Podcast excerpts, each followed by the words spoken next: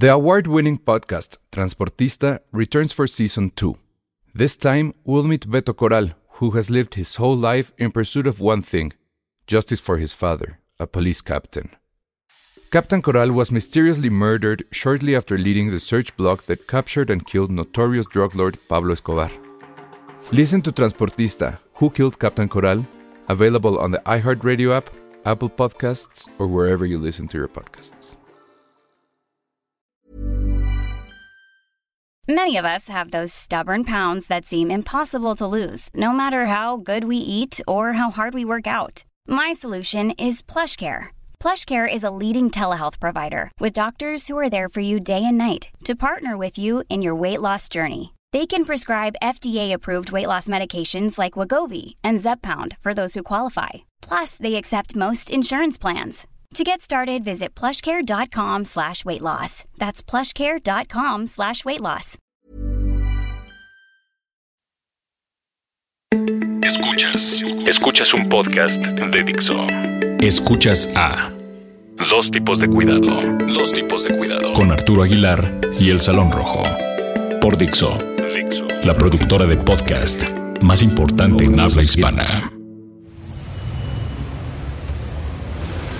Buenas tardes amigos, bienvenidos a Dos tipos de cuidado. Esta vez programa especial en vivo desde frente a Bellas Artes con la lluvia, transmisión Estamos en de vivo. gala. Señor Alejandro Alemán, ¿Cómo quienes está? no están Muy viendo ahorita con smoking. En la, en la, no- la gran noche del cine mexicano estamos aquí cubriendo, a pesar de la lluvia y todo, ya vimos la alfombra roja que estuvo... eh, Ahí va Marta llenísima. Gareda, ¡Ahí va güey! ¡Ahí va! Marta! Foto, foto, foto con Marta, foto con Marta, Marta. Muy bien, Marta, gracias. gracias, gracias, qué linda. Qué chula eres. Sí, gracias. Muy bien, entonces, este, pues sí, tuvimos que eh, rentar un smoking. Ahí viene Oscar Jainada, ahí viene Ah. Oscar Jainada, güey. Pa- Parece vendedor de chicles. Pero bueno, muy bien, muy bien su trabajo, muy bien. Tú, tú lo mereces, muchacho, tú lo mereces. Eh, y bueno, pues. Ahí vienen los de güeros, güey. Ah. Ah, ¿verdad? Ahí viene la chota más. Abusados. No, bueno, pues eh, en un despliegue de, de, eh, técnico, estamos Recursos. aquí, recursos. Dixo echando la casa por la ventana. Exactamente, estamos transmitiendo en vivo. Ni siquiera la Negro, transmisión negro, ¿cómo estás? 11, Ne- muy bien. No, no nos saludó el negro No, como ¿sí siempre. era el negro? Yo lo vi medio güero. Ah. Entonces, este, pues sí, aquí estamos transmitiéndoles en vivo la, entrega de los Arieles. Una noche esperada por, por todos los cinéfilos del país, por supuesto. Y bueno, pues no podíamos hacer sino venir aquí y decirles cómo va la situación, cómo van los ganadores. Tenemos ya algunos ganadores, lo que pasa es que bueno, pues la transmisión tuvo que empezar eh, después, pero pues eh, estamos en vivo, estamos en vivo y, y vamos Mira, a decirles cómo va la, la Tener- entrega. y, y vamos a ser sinceros también con ustedes. En un ánimo de apoyo al cine nacional, que es algo que distingue obviamente a Alejandro y a mí desde hace bastante tiempo, no vamos a quemar de todo la entrega con los premios porque sabemos que mucha gente quiere verla al rato en la transmisión en vivo, diferida por Canal 11. Entonces, mencionaremos algunos de los ya premiados cierto- o conocidos. Que por cierto, eh, habían anunciado que sí iba a ser en vivo y luego se. que dice mi mamá que siempre no. Y sabes qué, qué bueno que, que lo dices ahorita. Me estaba acordando hace rato, antes de entrar eh, a, a grabar, este asunto de. Seguramente, y al rato lo veremos ahorita que lleguemos a ver la transmisión diferida de, del Ariel. No va a faltar el personaje o los personajes, porque creo que va a, haber- va a ser plural, que vayan a aventar el speech político Ah, sobre el cine mexicano y Enrique Peña Nieto y el triunfo y más Y apoyo a este cine, no afuera. Que contra Hollywood, que cómo se Porque va. cómo le aplaude siempre Enrique Peña Nieto acá que el negro o Cuarón o alguien gana afuera, pero acá adentro no los pelos. Pues no, pues es que la verdad seamos honestos. No, no estamos allá afuera. Pero, ¡No! pero, ¿qué onda con esas fotos que lanzó la academia de la gente se está conglomerando afuera del Bellas Ay. Artes para ver pasar a sus artistas favoritos? Eran como 15. Yo retuiteé una donde había llegado la este, Sofía Espinosa, la protagonista ¿La de de, Gloria? de Gloria, que no está Ajá. nominada, está- esperemos que esté nominada el próximo año. Y está en, la, en, en el inicio de la alfombra roja y de, fo- y de fondo se ve un microbús. Eh, ya sabes, como cuando estás viendo de, de Bellas Artes hacia el Sears que está enfrente, hacia Gandhi. Sí, pero pues, o Y sea. ahí se ve el micro, O sea, cualquier marcha, cualquier. Yo digo, he estado en fiestas más Faltó alguien de los concurridas. 400 pueblos ahí en la alfombra roja, A- como a- para las de ponerle FEM, o cómo se llaman estas mujeres que andan sin brasier. Ah, también que también, estuvieron ahí. también. El otro día pasé por el Zócalo y, y estaban ellas. Pero bueno, em, pues los, los Arieles, si quieren Rápidamente nada más eh, revisar las categorías que ya para estas horas que estamos grabando este podcast ya se sabe que son los eh, eh, ganadores. Hay dos, tres cosas interesantes. primero, eh, pues tenemos ya mejor música original y pues ganó eh, Emanuel del Real, Renato del Real y Ramiro del Real, o sea, hace eh, pues los del Real, los del Real, una parte de Café Tacuba, exactamente, un cuarto de, Café Tacuba con esta canción, ay no me acuerdo cómo se llama, pero era la que sale al final de las oscuras primaveras y que la verdad está muy bien. Mejor sonido también lo gana, lo gana Güeros eh, en un empate con las oscuras primaveras. El sonido de Güeros es eh, no, está muy trabajado. Y en las oscuras primaveras comentamos el episodio pasado que una de las mejores escenas de sexo. La escena final es todo sonido. Es todo sonido y es muy buen sonido. Mejor película iberoamericana gana, pues adivinen cuál. Relatos salvajes, obviamente. Sí, ahí no estaba eh, complicado. ¿Y qué otra cosa? Una cosa que está curiosa, mejor revelación masculina lo gana Sebastián Aguirre, pero no por güeros, la gana por obediencia perfecta, que es el mismo, el ah, mismo chavito. Mejor vestuario ya se lo llevó Cantinflas. Ahorita está el homenaje a Vicente Leñero. Ah, yo había leído también Isela Vega por, eh, como actriz de reparto en Las Horas Contigo. Ah, buenísimo eso. Sí, sí, sí. Y bueno, pues están, también van a haber homenajes a José Emilio Pacheco, a Gabriel García Márquez. Y pues hasta ahorita creo que eso es lo más interesante. Ahorita al final de la transmisión pues igual hacemos otra revisión de cómo va. Y, pues bueno, pues ahí el tema, ¿no? Eh, si lo quieren, o bueno, los que lo pusieron, los que lo quisieron ver diferido, pues ni que fuera pelea de Pacquiao, ¿no? O sea, como para que fuera tanto tiempo, dos horas diferido, ya lo supiste en Twitter, ya lo viste en la prensa, ya que más da. Pero bueno, siempre es lo mismo. Podemos ver cómo premian en Cannes, en vivo, desde tu computadora. Podemos ver, creo que incluso hasta los festivales de Morelia y Guadalajara, las premiaciones en un streaming, o ya de Perdis en un YouTube en vivo. Pero los Arieles de la academia nunca se va a poder hacer eso, al parecer. Otro dato curioso es que la voz en off, el presentador, pues es Martín Hernández. Nominado además. Oscar nominee, Martín Hernández. Entonces, pues cosa curiosa, ¿no? De ser nominado al Oscar a voz en off en los Arieles. Pero es que está cobrando acá. Pues sí, pues hay que comer, hay que comer. Mejores efectos visuales se los, se los lleva Charlie Iturriaga por visitantes esta película de. Ay, se me olvidó el nombre de esta mujer, pero bueno. Ah, yo este, no, la vi, pero ok. Y Charlie Turrega, la verdad es que es muy, muy bueno en, esos temas y no es la primera vez que, se lleva un Ariel. Pero bueno, pues ahí los Arieles al rato regresamos a ello. Y si Otra premiación de una vez. a ver, va, Michelle Franco y Cannes 2015 que cerró a finales de la semana pasada y obviamente con todo el ruido que siempre provoca conocer a los ganadores de las tres secciones oficiales, sobre todo de la competencia. Y en este caso, obviamente, porque participaba ahí Michelle Franco con Chronic en la selección oficial. Que ahí es cuando ya uno dice, ¿qué onda con estos como banditas que ya... Es que no sé, como que de repente pareciera que es un grupúsculo efectivamente que ya tiene como que dominado el asunto, pero yo no sé si es el asunto de hacer cine o el asunto de la política detrás de los festivales de cine. Creo que es una combinación de los dos.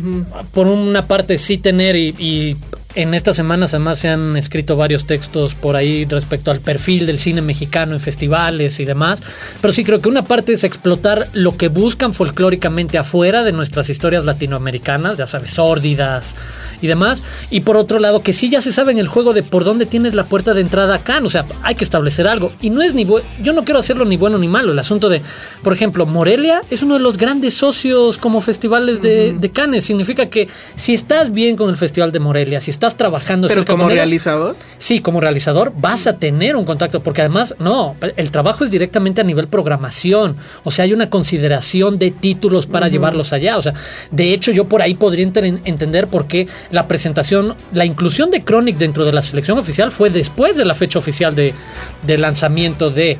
Es esta parte también de política. Tim Roth ahí atrás. Exacto, es una película gringa en realidad, tengo entendido. Tim Roth fue presidente del jurado hace poco años, junto, justo cuando ganó mejor director en una de las secciones Michel Franco por este eh, después de, Lucía. Este, exacto, y que sea ahora ese mismo actor quien había sido gran contacto del, festival por ser presidente del jurado, quien ahora también provoque un poco, porque también se trata de eso, de relaciones públicas. Así como hemos despotricado alrededor de cómo las distribuidoras venden a Hollywood y sus votantes para el Oscar sus películas, lo mismo pasa acá. A los programadores, a Thierry Fremont, hay que venderle ciertos títulos y creo que México ahorita tiene una ventaja que es, tiene una salida medianamente fácil, pero sí va a ser para ese perfil que hoy se puede reconocer como la producción en algún momento vía Mantarraya o ahora vía Lucia Films. Es exactamente eso, es Reigadas, Amat, este, ahora Michelle y, y, Ripstein, Gabriel Ripstein ahora, por supuesto. Que es el nuevo que se está colando, ¿no? Pero no sé, como que raro que que los mismos directores regresen una y otra y otra vez a, lo, mismo. Pero es club de Toby, porque además, si revisas Khan te das cuenta que es el de en competencia oficial, una vez que adoptan a uno, no lo dejan jamás, sin importar si dan bandazos y, o y no. ahí está, por ejemplo, el, caso del ganador, ¿no? Jackson de Art, que eh, también había ganado antes. Que ahora, el problema de opinar al respecto de esto es que la verdad pues, yo no hemos visto las películas. Exacto, ahorita es medir un poco a nivel industria cómo reaccionaron. una de las cosas que yo leí en la prensa justamente respecto a quién gana la Palma de Oro, que es esta película de Jacques Odiart, eh, Dipan, supongo se pronuncia, es eh, que em, en realidad la que gana era como que la película menos peligrosa, es decir, había películas mucho más fuertes, mucho más arriesgadas, etcétera y al final gana esta. Y, había alguien... que no había un director francés que ganara la Palma de Oro. Eso también, o sea, a lo mejor por ahí va, pero una crítica que yo escuché por ahí, que era entre crítica y broma, pero pues igual sí tiene sentido, es que el año en que estuvo Spielberg como director del jurado, gana, que pensaron que iba a ser súper eh, convencional su... Ah, no, pues gana Adele, o sea, la vida de Adele, recordarán estas dos chicas, este, los casi 15 minutos de gran historia etcétera, que es enorme pero que también es muy osada, etcétera. Y lo que decían es que ahora con eh, los Cohen, que eran los, los eh, directores ahí, junto con en el jurado también andaba por ahí Guillermo del Toro y demás. Jake Gyllenhaal. Este, exactamente, sí, Jake Gyllenhaal y ya no me acuerdo quién más. Eh, eligen a, a, Deepan como ganadora de la Palma de Oro y que pues dicen, habrá que verla, que en realidad es una película bastante, bueno, no sé si menor de Jokes Odiar, pero que sí había mucho mucho mejores o mucho más osadas. La que más escuché yo que pensaron que iba a ganar o que se iba a llevar casi todo era de Assassin, de Hao Xiao 100, espero haberlo pronunciado bien, que se lleva mejor dirección. Y bueno, pues ya de ahí en adelante la verdad es que no, no sé eh, más allá de... hubo un poco de polémica por ahí alrededor también de, este, de mejor actriz. Es, ah, exacto. Mara Rooney, Manuel Bercot, que lo tuvieron exaeco y que no se consideró tampoco a. Ah, ese me fue A Kate, ¿no? Creo que estaba por. No sé por cuál película, pero estaba por ahí Kate. Eh, el, bueno, también Mitchell Franco, pues, ya lo mencionamos, pero bueno, él gana por mejor guion. Eh, la verdad es que el, optimismo ahí patriotero ya la daba por ganadora de a lo mejor la palma y ahí, en verdad, ahí sí, mi, mi, postura personal es el de, en verdad, para hacer la lectura de, de ese corte o perfil de festivales internacionales es ignorar a los colegas que están allá, los colegas nacionales. ese, a ver, ese es un buen. Eso, es ¿Qué tal? La onda de la ¿qué quieres ser? ¿Amigo o prensa? Y mira, no, tengo bronca con que muchos colegas, lo sé, son buenos amigos de directores, pero en la chamba tienes que tenerlo como separado, no ir a echarles porras, ir a hacer como una cobertura de cómo se presentan.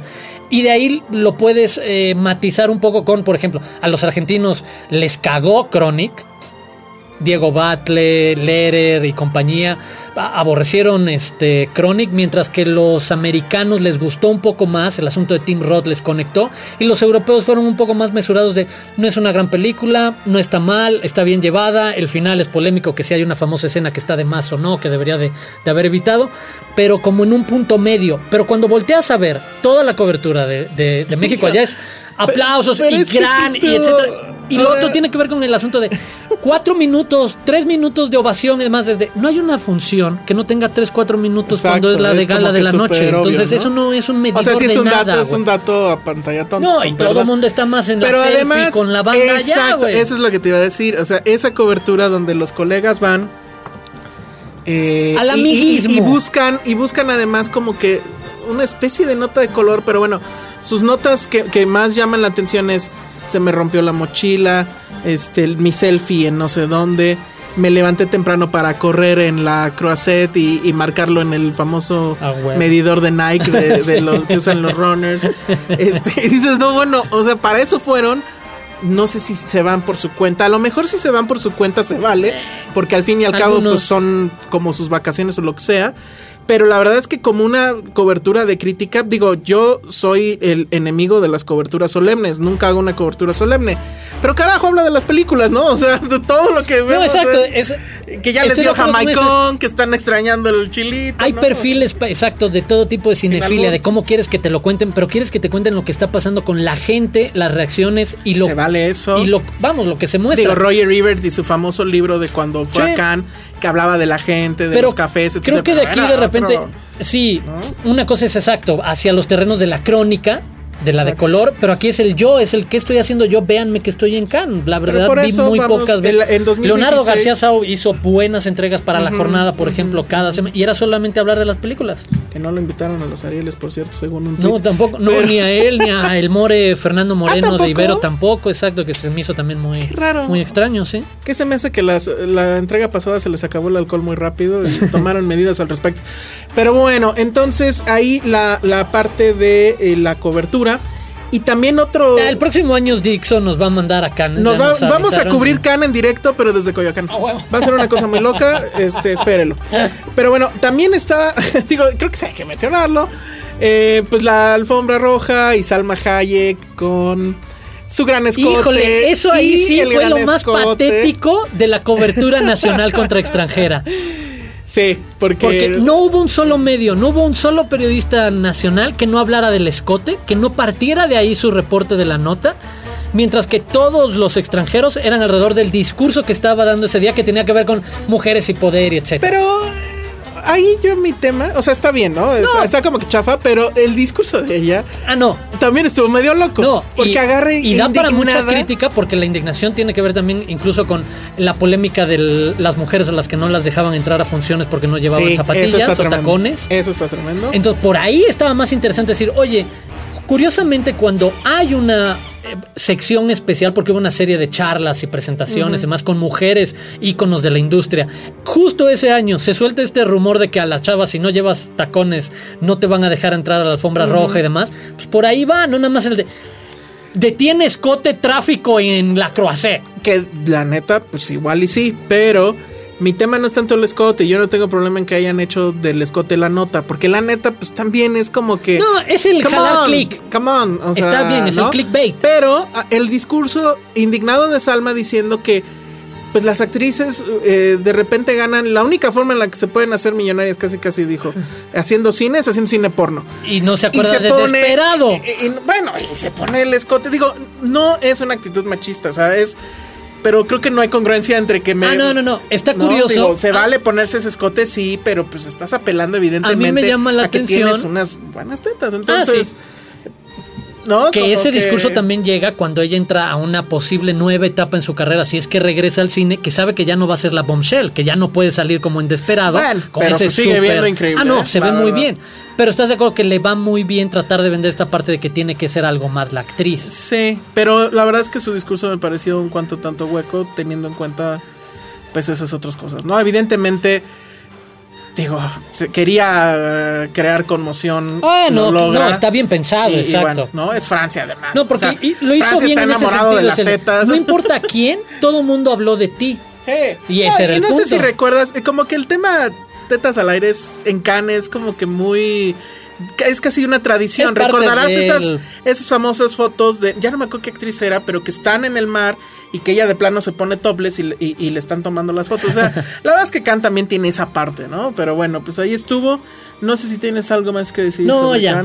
Creo que nos eh, toca hacernos cargo de la pequeña cartelera de este fin de semana. Sí, que está raro. Está muy raro porque. Ahora tú tienes las malas noticias y yo, tengo, las, malas, pues malas y, y no tanto, porque. O sea, creo que no hay, no hay género cinematográfico que grite más contundentemente cine de verano que una buena película de desastres, ¿no? Ah, sí. Y entonces, o sea, teniendo en cuenta eso y, y, ya pues totalmente instalados en el tema de voy a ir a ver una cinta de verano Palomera y demás, pues creo que, Terremoto, que eh, San Andreas en, inglés, por la falla de San Andrés, evidentemente, no por el videojuego. este. Pues creo que cumple en ese sentido. O sea, ¿qué vas a ver en. ¿Qué esperas de una película de desastres? Efectos especiales. Esperas efectos especiales totalmente. eh, quieres que sí de repente digas, ay cabrón, o sea, sí, una situación Sí, sí, sí. complicada. Y vas a esperar, porque pues viene casi con el paquete, pues la historia de estos personajes. Usualmente en una historia de desastres tienes una galería de personajes que eh, son como que diferentes clichés, ¿no? Está el doctor, el científico, el héroe, la chica en peligro, si se puede, pues el asiático, el negro, este. ¿no? Y se puede expandir, ¿no? El político, el reportero, bla, bla, bla. Y pues todos al final van a quedar en el mismo piso, por así decirlo, ante la magnitud del, del desastre. Entonces, bueno, pues, ¿quiénes son esos clichés, por así decirlo, en esta, eh, en esta cinta? Bueno, pues tenemos a, The Rock eh, como un rescatista que, que tiene, bueno, pues él es piloto de, un helicóptero y es rescatista a la vez. Un, un helicóptero además súper sangrón de estos que tiene un botón y se queda, o sea, un piloto automático se queda así en el aire suspendido sin moverse y así de rock puede salir, bajar con su cuerdita y rescatar.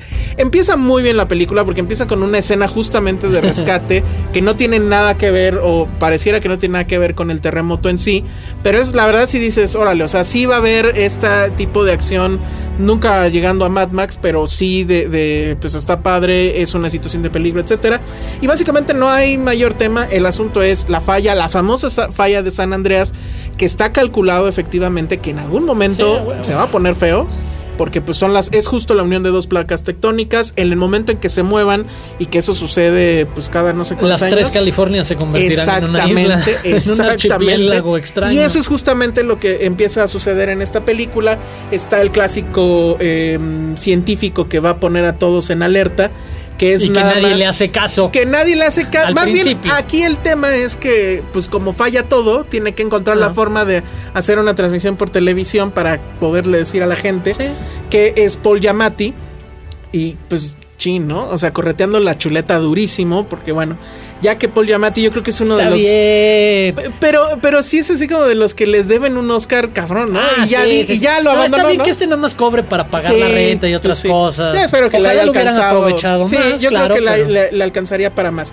Y pues la parte, digamos, humana, pues es que La Roca está, eh, bueno, se divorció de su esposa, que es Carla, Carla Gugino, como se diga. Tiene una hija que se llama Blake, que tendrá unos 20 años y está, perdonen ustedes, uber sabrosa, que es eh, Alejandra Daddario. Y Uf. este, sí, que la recordarán ustedes topless en True Detective. Y bueno, pues eh, entonces resulta que la hija está con, bueno, queda atrapada en un, en un subterráneo de, en un estacionamiento subterráneo cuando empieza el primer temblor grande. La mamá estaba en un como restaurante en un rascacielos, entonces bueno, ahí llega The Rock, la rescata y el tema va a ser cómo rescatan a la hija. Evidentemente, pues todos los problemas familiares pues se van a ver, van a pasar a segundo plano cuando todo el tema se trata de sobrevivir. Grandes escenas que pues tienen mucho este tamiz del 911 porque pues se caen muchísimos rascacielos y pues pues la escena clásica de gente corriendo mientras se le está cayendo un Sí. edificio encima.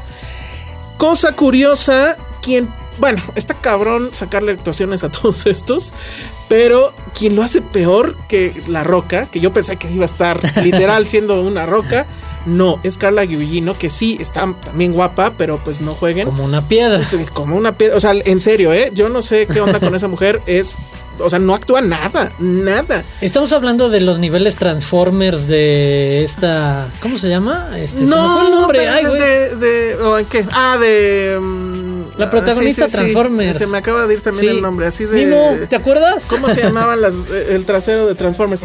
Eh, sí, eh, exactamente. Y, pero no, eh, yo creo que ¿No aquí, es- eh, creo que Alejandra? Dadario, Alejandra, Samantha, no, esa No, no, es esa algo otra. Fox, sí. Pero es Eh, otra no sé, ahorita sí. vemos. Pero Alejandra Dadario sí le echa más ganitas, la verdad, la verdad, Ah. la verdad. Y sí es un atractivo. Megan Megan Fox. Fox. Y sí es un atractivo visual, este, bastante, bastante interesante. Sí vale por algo pagar el boleto para ver San Andrés. Es para ver a Alejandra Dadario, que sí está increíble. Y además es un lugar bien raro esto que es, este, sucede en Los Ángeles y, y en demás lugares. Pero bueno, a donde voltees, Todas las chicas están guapísimas. La reporterita está guapísima. Este, la hija, guapa. La mamá, guapa. La ayudante del científico, guapa. Yo sí me mudaría ahí, aunque sé que los temblores están cabrones, pero pues digo, a donde voltees hay guapas, entonces bueno. No se la pueden tomar muy en serio, los efectos están muy bien, termina demasiado cursi. Las escenas de acción creo que sí cumplen. El, sentido de peligro sí lo sientes. Sobre todo, pues quienes hemos estado en un temblor fuerte. Que pues creo que básicamente todos los habitantes de la Ciudad de México. Pero hasta ahí. Se me hace muy curioso que la, que, que, la cartelera se haya hecho un lado. Porque la verdad es que los estrenos este fin de semana, pues otra vez es el fenómeno Avengers o el fenómeno. Nadie le va a entrar. Nadie, le quiere entrar. Pero qué raro, porque no me parece tampoco que sea. Quiero pensar que no es una película de peligro en ese sentido. No, o sea, no creo, que, tenga los números de Avengers ni de. Pero creo que por copia sí. A lo por presencia de. A lo mejor. Entonces. Este, por acaparar un poco. Pues ahí está San Andreas.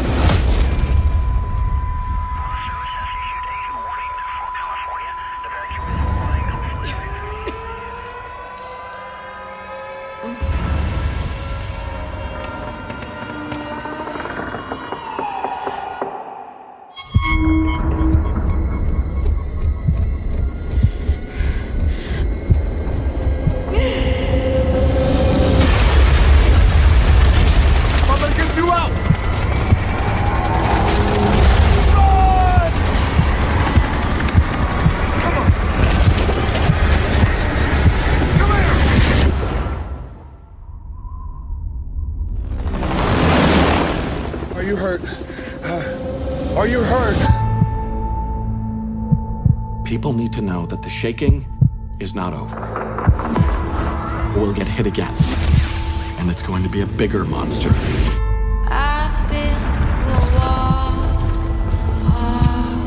Oh my God. The Earth will literally crack open. And you will feel it on the East Coast.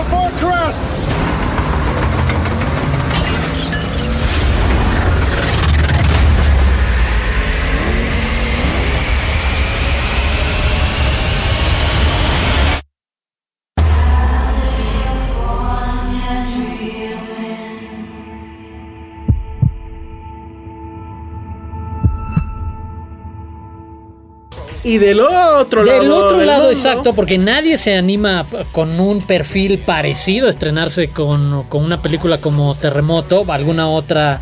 Eh, otro filme que tuviera como e, exactamente ese perfil que dices, de verano, de entretenimiento, no.